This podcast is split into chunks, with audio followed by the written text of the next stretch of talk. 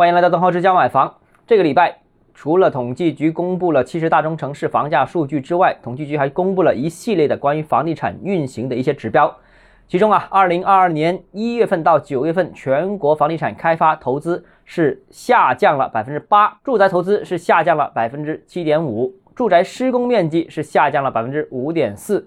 住宅新开工面积是下降了百分之三十八点七，房屋的竣工面积是下降了百分之十九点九，住房竣工面积是下降了十九点六。其中一到九月份，商品房销售额是下降了百分之二十六点三，住宅销售额是下降了百分之二十八点六。那九月末呢，商品房待售面积同比增长了百分之八点一，其中住宅待售面积增加了十五点六个百分点。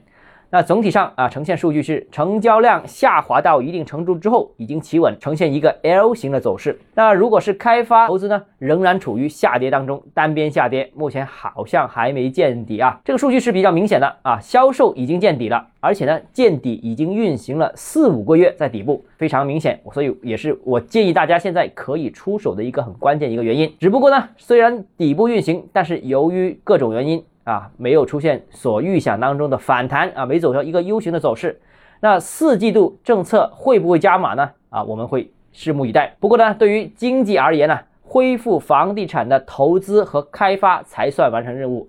目前投资和开发这两个指标不但只还没走横，还是仍然处于下跌通道当中，所以。任务还是比较艰巨啊！好，今天节目到这里。如果你个人购房有其他疑问想跟我交流的话，欢迎私信我或者添加我个人微信，账号是教买房六个字拼音首字母小写，就是微信号 d h e z j m f。我们明天见。